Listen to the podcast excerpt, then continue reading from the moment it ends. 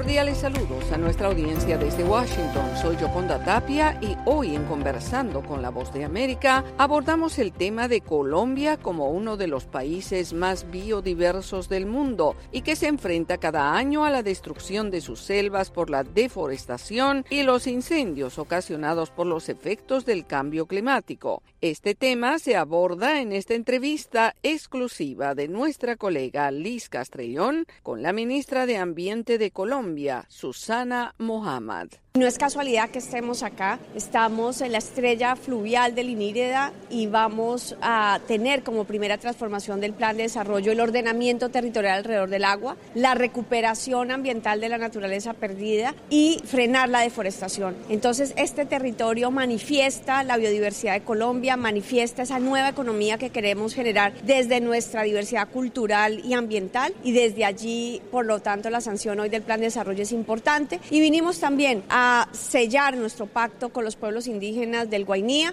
que son importantísimos para estos propósitos, y a trabajar específicamente con los resguardos en sus planes de ecoturismo y sus planes de vida. Ministra, durante su visita a Costa Rica, usted posicionó el liderazgo de Colombia proponiendo una nueva visión regional para enfrentar el cambio climático. Lo que dijimos en Costa Rica es que América Latina no puede pasar en la lógica del capitalismo verde por otra ola extractivista. ¿Qué quiere decir? Que los minerales de la transición energética que los tenemos acá sean extraídos, exportados y luego compremos la tecnología de la transición. Cómo la transición energética puede ser una oportunidad para la industrialización de nuestros países en lógica de energía renovable, pero además cómo esa energía renovable y esos minerales no se contraponen al objetivo de conservar nuestra biodiversidad y por lo tanto una planificación regional, un eh, entendimiento de la energía desde la perspectiva regional y también de esos minerales podría ayudar a bajar y disminuir la afectación por minerales y también la innovación descentralizando la producción de energía con menos minerales, porque lo que debemos potenciar realmente es lo que América Latina tiene para ofrecerle al mundo, agua, biodiversidad, seguridad y soberanía alimentaria y regulación climática en ecosistemas como la Amazonía. Todo eso debe valer para el mundo y todo eso debe dignificar nuestros pueblos. Las cifras de deforestación, se sabe que disminuyó. Sí, tenemos entre el año 2022 y el año 2021, la cifra oficial saldrá más o menos en un mes, pero aproximadamente un 10% de disminución en todo el país, pero en donde hemos concentrado nuestros esfuerzos, que es el norte de la Amazonía colombiana, hemos logrado disminuir en esos departamentos entre un 15 y un 25%. Lo que pasa es que se nos disparó en otros núcleos y por lo tanto ahí el mensaje claro es que el gobierno nacional tiene que llegar a los 28 núcleos de deforestación con el programa integral. Somos cautelosos, no podemos decir que estamos cantando victoria, es apenas un paso que nos muestra que la estrategia es la correcta, pero tenemos que magnificarla, multiplicarla a todos los núcleos y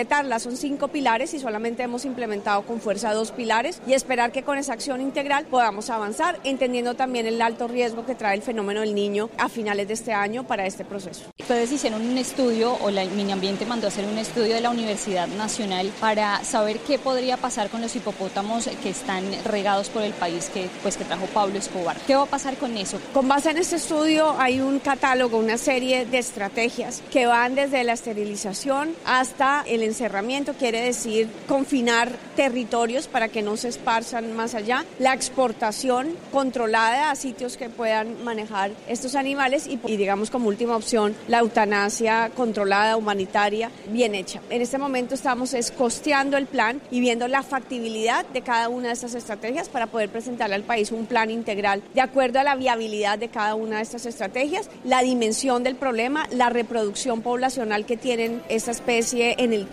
y el ritmo al que debemos avanzar para controlar precisamente la población. Era Susana Mohamed, ministra de Ambiente de Colombia, abordando los retos de su país en relación al calentamiento global. Esto fue Conversando con la Voz de América.